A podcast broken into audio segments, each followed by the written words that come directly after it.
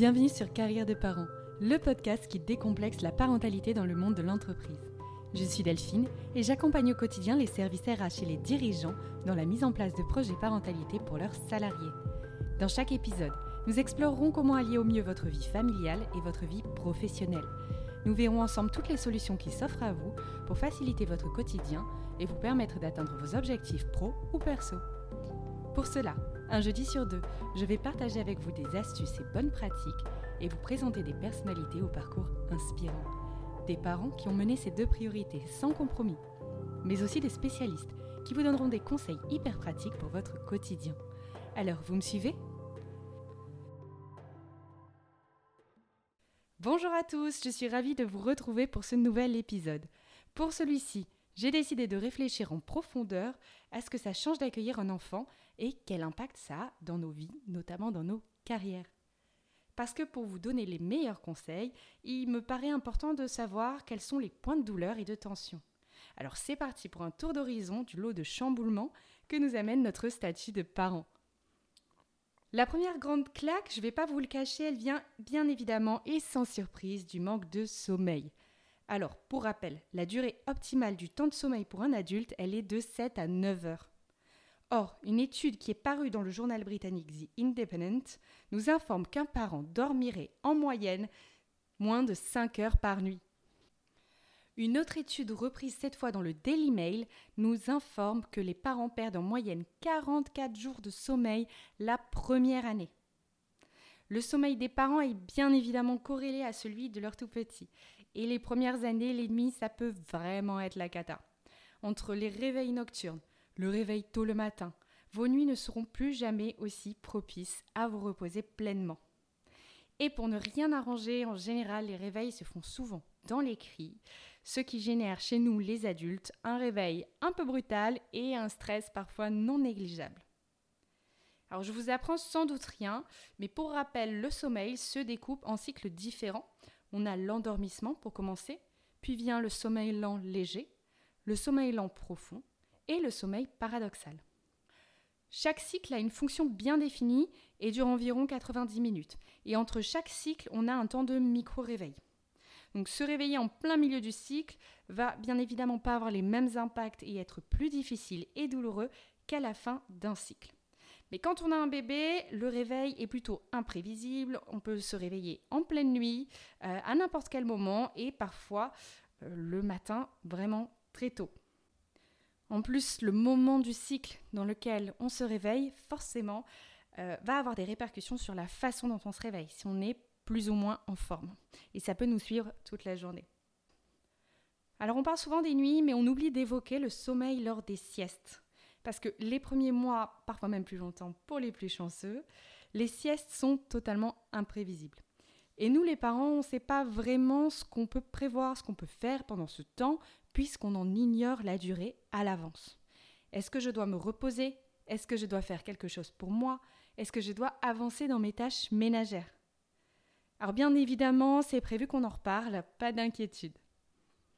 Conséquence directe du manque de sommeil, le deuxième changement dans la vie des parents, le niveau d'énergie. Et oui, parce que qui dit manque de sommeil dit bien évidemment manque d'énergie. Pourtant, cette conséquence est beaucoup moins évoquée et beaucoup plus sous-estimée. C'est-à-dire que même une fois les nuits rodées, on peut observer une énergie en berne. En effet, il ne va pas y avoir que le sommeil qui va nous impacter.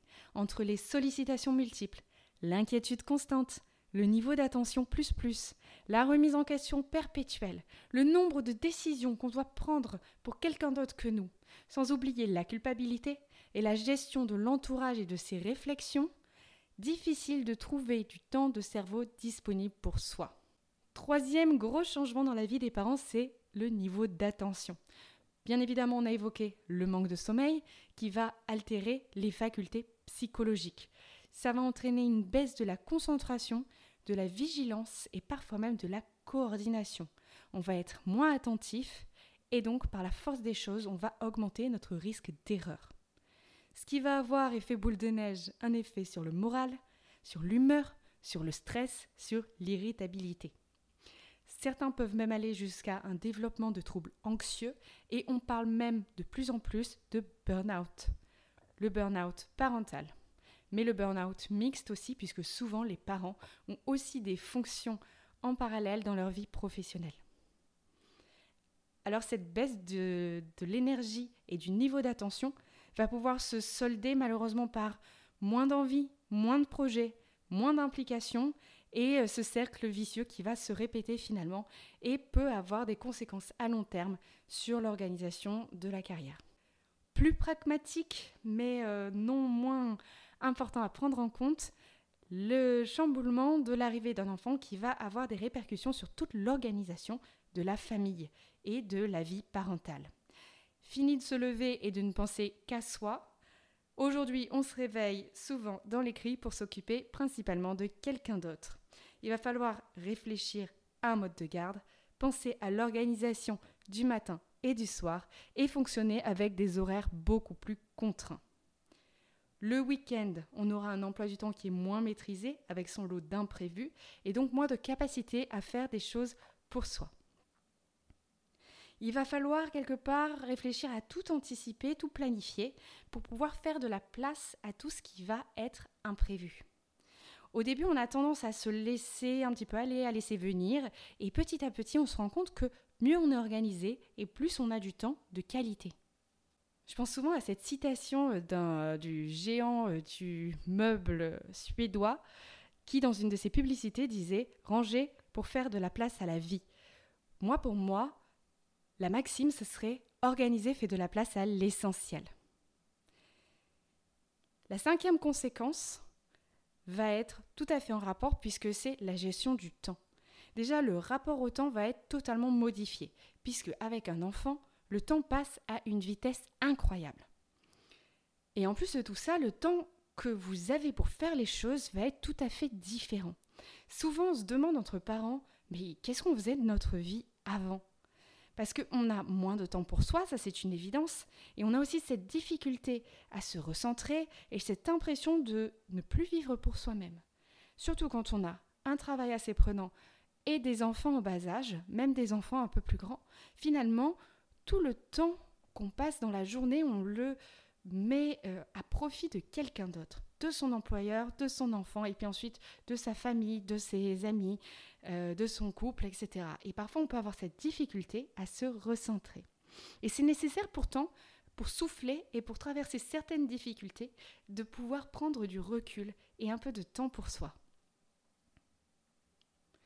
Ce qui change aussi énormément dans la vie des parents, c'est, et là c'est le point ultra positif, le niveau de bonheur. Et il va falloir apprendre à se connecter à ce bonheur. Il sera fait de petits moments et de grandes émotions. Et tous ces moments-là, toutes ces émotions qu'on va vivre, il va falloir apprendre à en profiter. Mais pour savoir en profiter, il faut que nous, on se sente bien. Ces petits moments, il faut savoir les garder en mémoire, s'en imprégner, les enregistrer dans sa bibliothèque des sensations pour pouvoir les ressortir dans les moments de moins bien ou les instants de doute. Par exemple, regarder son enfant s'endormir paisiblement, les premiers sourires, les échanges, jouer à coucou caché et le voir éclater de rire. Il est là le sens en fait, et c'est ça qui est plus fort que tout.